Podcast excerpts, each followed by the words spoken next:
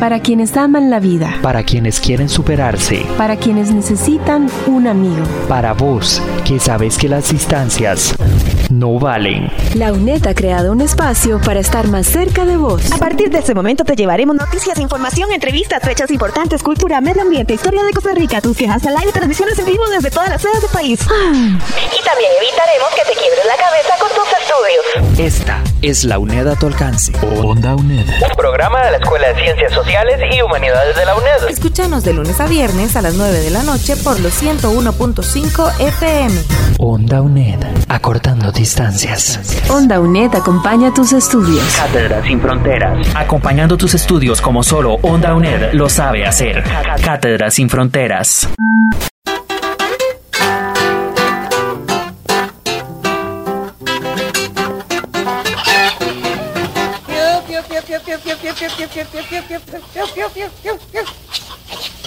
La gallina esta. Vaya. Hola, señor José María. Traiga la leña para vela. ¿Cuánto cobra? Cinco pesos. Ave María, gracia plena. Los tres dulcísimos nombres. Deje la jesuciadera. Yo pido lo que yo quiero y usted ofrece lo que ofrezca. Si usted maneja su plata, yo manejo mi leña. Y luego de disgustarnos por cuestiones de pesetas.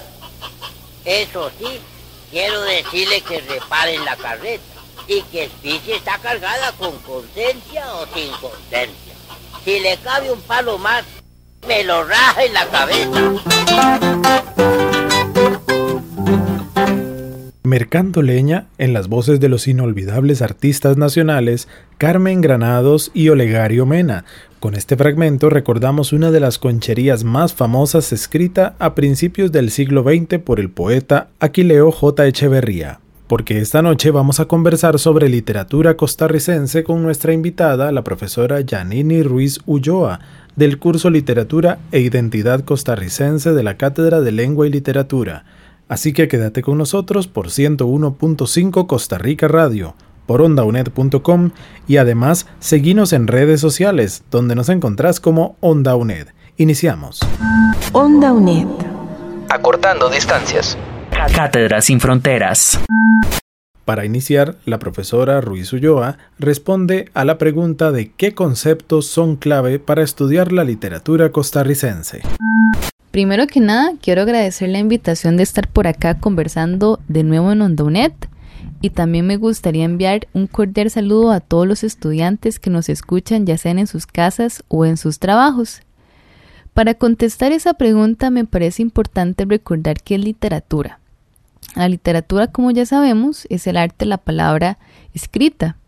Al mismo tiempo, la literatura es una práctica cultural que se va a instaurar en una sociedad a partir de distintas y vamos a decir instituciones que van a patrocinar esta literatura.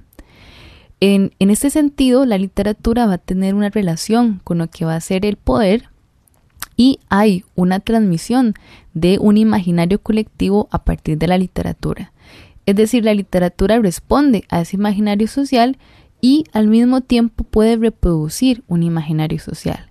En esta capacidad de, crear nuevos imaginarios, la literatura eh, permite también ser un espacio para cuestionar, criticar, transgredir las representaciones más convencionales de la cultura.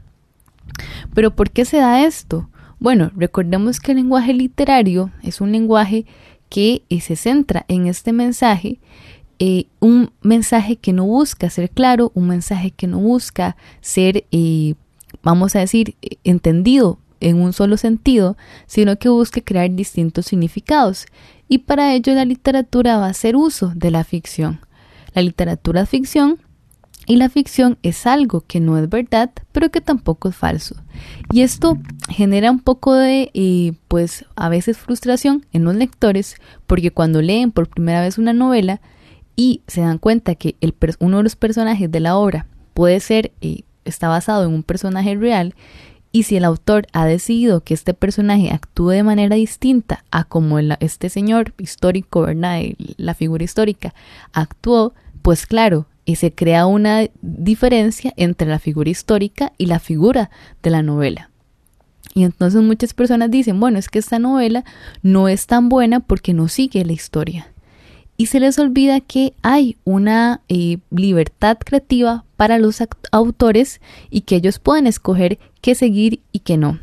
Porque en la literatura no interesa tanto contar algo verdadero, sino más bien contar algo que pueda ser creíble. En ese sentido, los textos literarios usan la ficción de distintas maneras.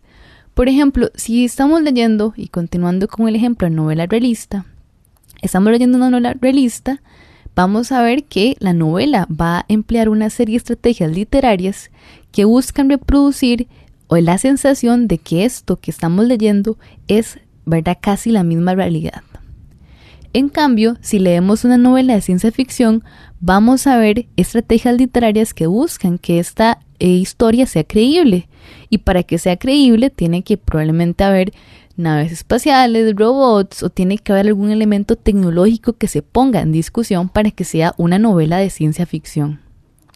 Pero ¿por qué en dos casos podemos utilizar tanto la y, ¿verdad? Porque en ambos casos hay ficción, o sea, porque en la novela realista como en la novela de ciencia ficción se desarrolla ficción en, ambos casos. Eh, y esto se debe a que esta historia es creíble, ya sea realista o una novela de fantasía, por la capacidad del lenguaje de eh, transmitir una verosimilitud. Es decir, el lenguaje narrativo eh, y el lenguaje literario busca que ser, ser verosímil. Esto quiere decir que yo como lector pueda creer que este mundo ficcional que me cuentan se puede asemejar a una realidad, si no es la inmediata, sino una posible. Para que la verosimilitud se dé, yo como lector tengo que aceptar un contrato de veracidad. En este contrato yo asumo que, por el momento, durante el tiempo que dura leyendo una novela, los elementos ficcionales que me cuentan pueden ser creíbles, o sea, están pasando en el mundo real que yo estoy leyendo. En ese sentido, yo como lector acepto que esta historia que me están contando extraterrestres es cierta, en el momento, ¿verdad? En este mundo que yo estoy leyendo. Porque si yo parto del hecho de que no es cierto, probablemente me vaya a aburrir. Entonces, esto es muy importante, sobre todo a la hora de, la posición que yo como lector voy a asumir. También es importante recordar que dentro de, las, de los usos del lenguaje literario vamos a tener referencialidad. La referencialidad se aleja un poquito de la verosimilitud porque busca más bien poner atención a la relación entre lo que yo digo y lo que se ha dicho. Es decir, la palabra mesa no solamente va a hacer referencia a el objeto, ¿verdad? Cuando yo la estoy diciendo, sino que ustedes en el momento que yo digo mesa están pensando en las mesas que han conocido o en las que han visto. Y esto es algo muy interesante porque el lenguaje literario lo que permite es evocar eh, pues eh, objetos o personas. Y en ese sentido la referencialidad tiene esta función. Cuando yo leo una historia puedo entender y puedo comprender los elementos históricos, políticos, sociales a los que esa obra está haciendo, eh, está apelando. En ese sentido, podemos llamar la atención a tres conceptos que son importantes para estudiar la literatura. Va a ser ficción, como ya les decía, una obra no puede, no puede ser entendida como historia, no puede ser entendida como verdad, ni tampoco como una mentira, sino como ficción. Posteriormente, el concepto de eh, verosimilitud, una obra busca ser verosímil que yo como lector acepte este contrato de veracidad para que la historia pueda darse. Y finalmente, el lenguaje literario va a buscar ser referencial, es decir, siempre va a estar apelando a un eh, momento, ¿verdad? una época o algún elemento que ya se ha, se ha hecho referencia y que yo puedo reconocer como lector. Estás escuchando Onda UNED. Acortando distancias. ¿Sabías que? Concherías es un libro único en la literatura de Costa Rica y tal vez en la hispanoamericana. Su originalidad no está dada por el uso del romance ni por la utilización de la lengua dialectal. Es más importante la convención de hacer hablar a campesinos y personajes populares en un lenguaje que es síntesis de su habla, concentración de los dones posibles de esa lengua más el ámbito de un humor y una fisga penetrantes que estructuran la realidad y le dan marco al discurso. Y todo ello para expresar una forma de ser y ver la vida en relación con esos habitantes y sus provincias.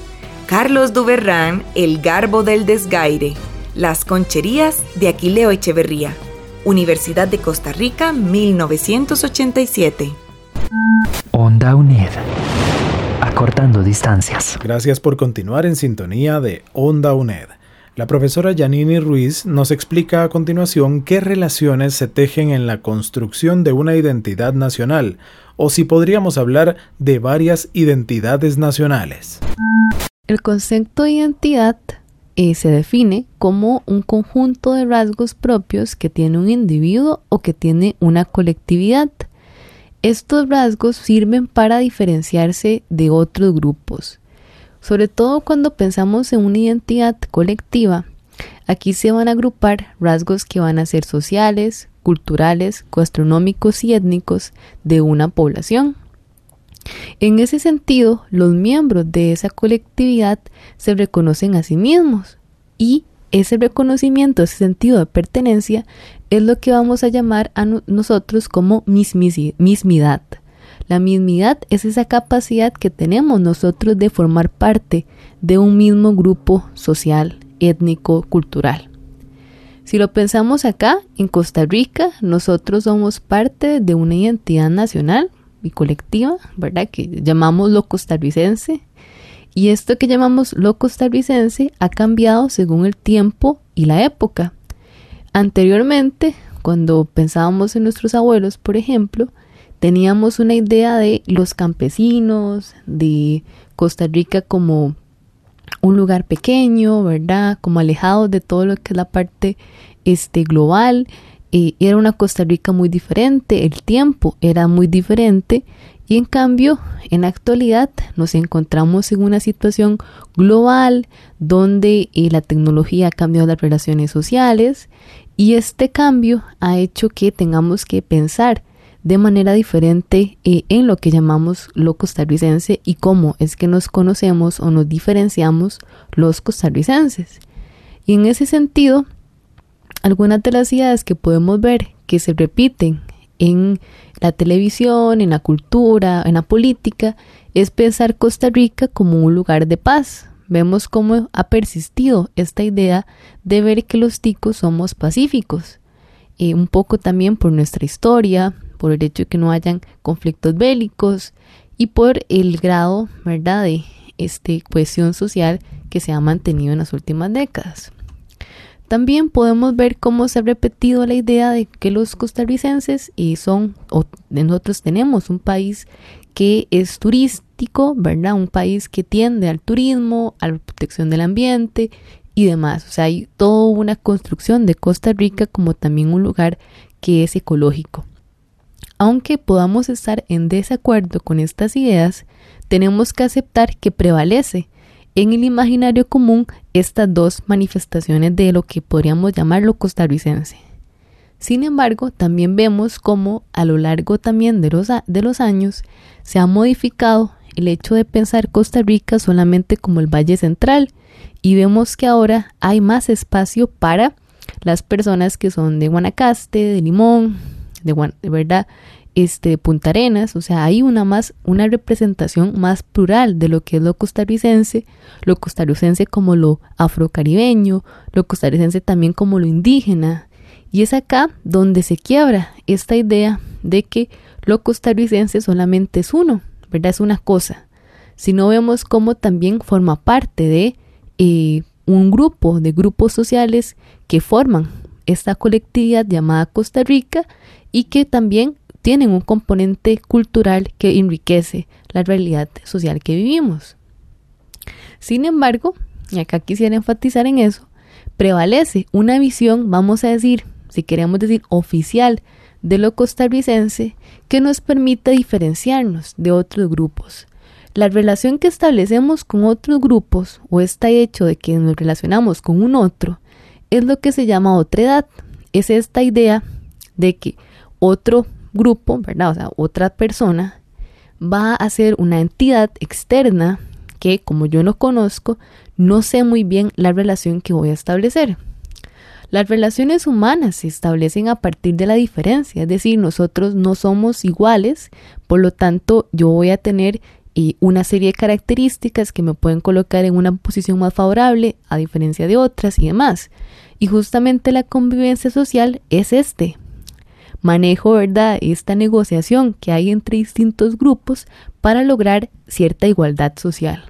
Entonces, de primera entrada, la autoridad sería la representación que yo tengo de otro grupo social. Y esto, aunque no queramos hacerlo, lo hacemos a diario porque es parte de la manera en que vivimos como seres humanos. Entonces, en el caso de nosotros, los costarricenses, nos diferenciamos de eh, otros grupos sociales, pensemos en los ecuatorianos o los guatemaltecos y podemos acá decir, bueno, ¿cuáles son las diferencias? Las diferencias van a ser la manera en que hablamos, la manera en que, ¿verdad? Nosotros organizamos la, ¿verdad? nuestras cosas o las costumbres que tenemos. Eh, también el hecho de la historia forma parte de esta manera de diferenciarnos. Y lastimosamente, el hecho de establecer esta relación con el otro muchas veces se parte del estereotipo. Entonces yo tengo acá un estereotipo sobre cómo son los ecuatorianos, por ejemplo, y este estereotipo me limita a mí la posibilidad de conocer realmente cómo son las personas. Entonces no tenemos que dejar tampoco influirnos por los estereotipos que se crean, ni tanto internamente dentro de la identidad que nosotros tenemos, colectiva, que es tan diversa, tan plural, como los estereotipos que podemos tener hacia otros grupos sociales.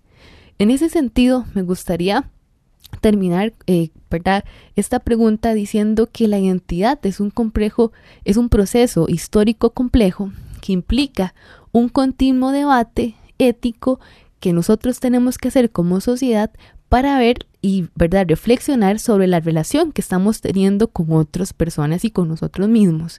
Es decir, siempre una identidad que se fija tiende a excluir a otros grupos. Entonces tenemos que replantearnos, bueno, ¿cómo podemos hacer que esta identidad sea, por así decirlo, como un paraguas que agrupe distintas, distintos grupos que son diferentes, pero que forman parte de un mismo espacio y que comparten un mismo imaginario? ¿O cómo podemos hacer que estos grupos también puedan tener un, imaginario común y puedan justamente aspirar a ciertas metas o sueños que solamente se pueden alcanzar colectivamente?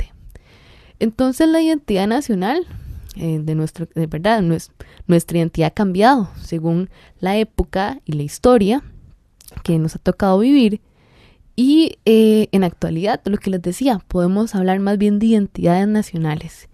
En esta materia nos vamos a, eh, vamos a, más bien a ver el recorrido histórico que ha tenido esta consideración y este concepto de identidad y su viaje particularmente en los textos literarios, vamos a ver cómo la identidad empieza con este concepto de mismidad y cómo este concepto establece una relación con un otro que durante las demás décadas, ¿verdad? del siglo XIX hasta todo el siglo XX y llegar a, la actualidad, va a estar en un, contraste eh, constante debate para permitirnos y ampliar esa definición que en un primer momento es más cerrada y poder contemplar la realidad tan diversa que nosotros tenemos hoy en actualidad.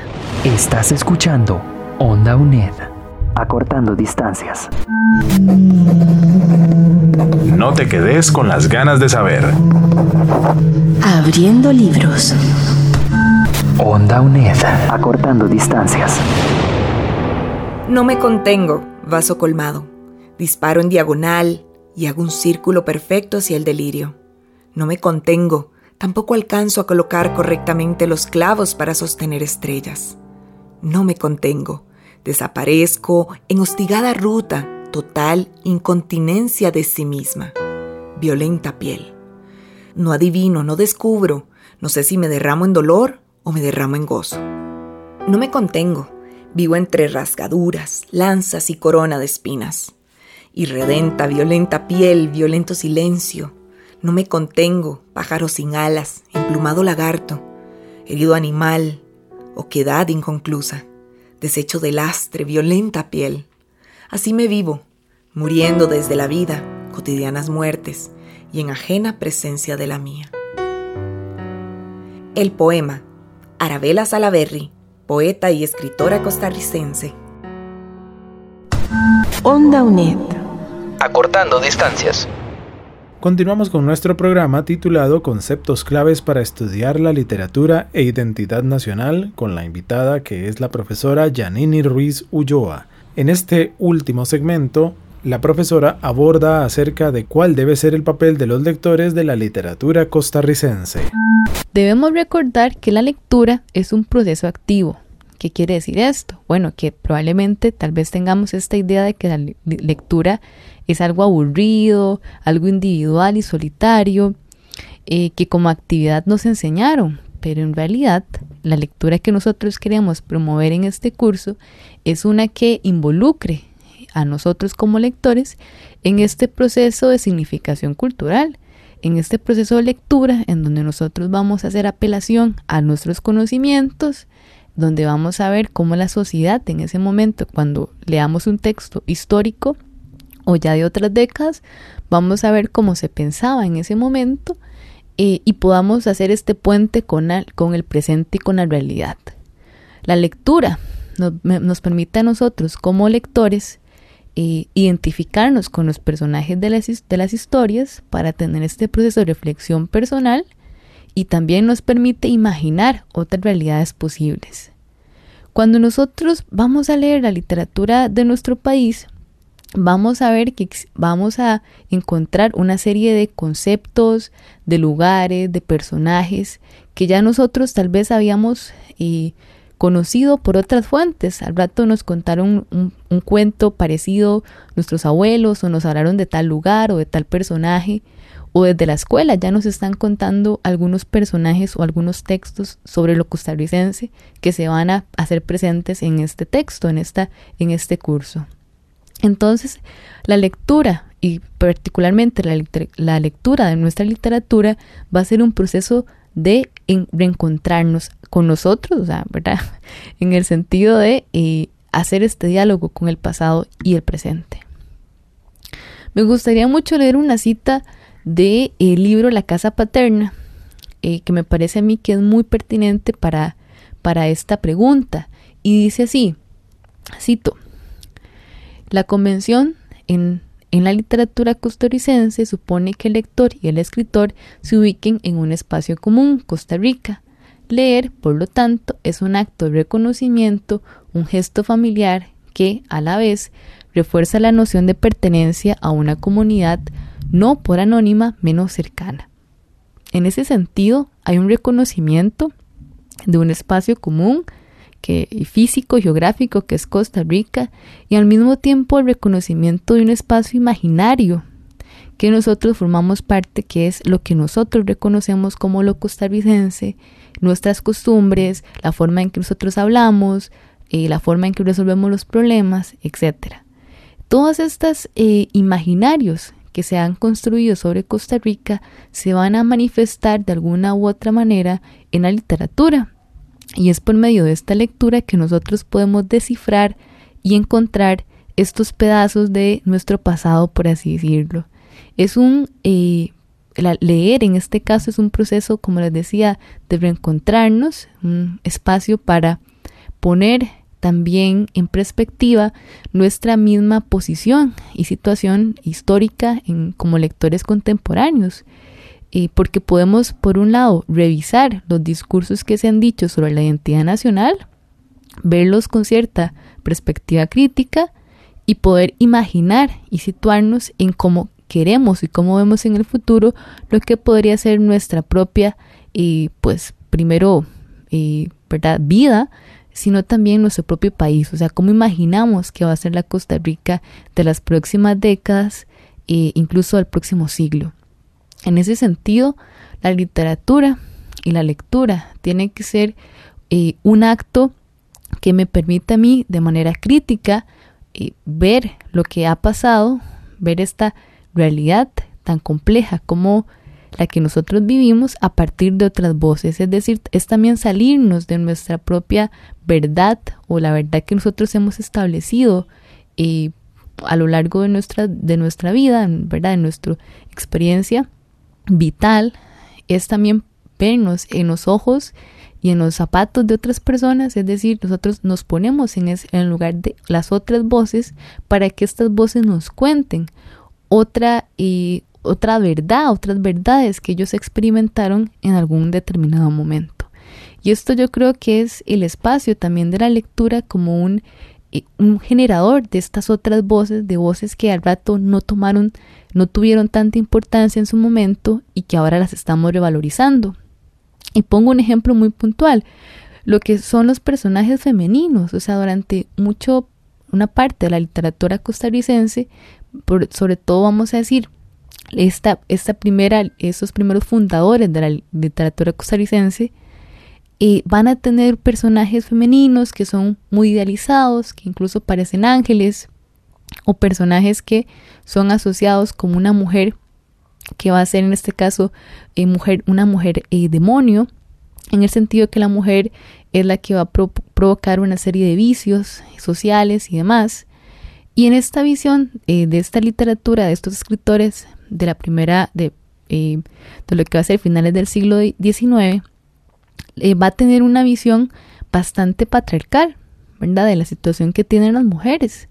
Y vamos a ver conforme suceden distintos acontecimientos y pasan eh, ciertas consignas sociales que se logran, cómo la mujer y cómo los personajes femeninos van a ir logrando tener mayor importancia y quitándose toda esta eh, pues estructura patriarcal que de alguna manera determinaba su realidad y de alguna manera este presentando nuevas eh, preguntas sobre lo que son las mujeres, sobre la sexualidad y demás. Estás escuchando Onda UNED. Acortando distancias.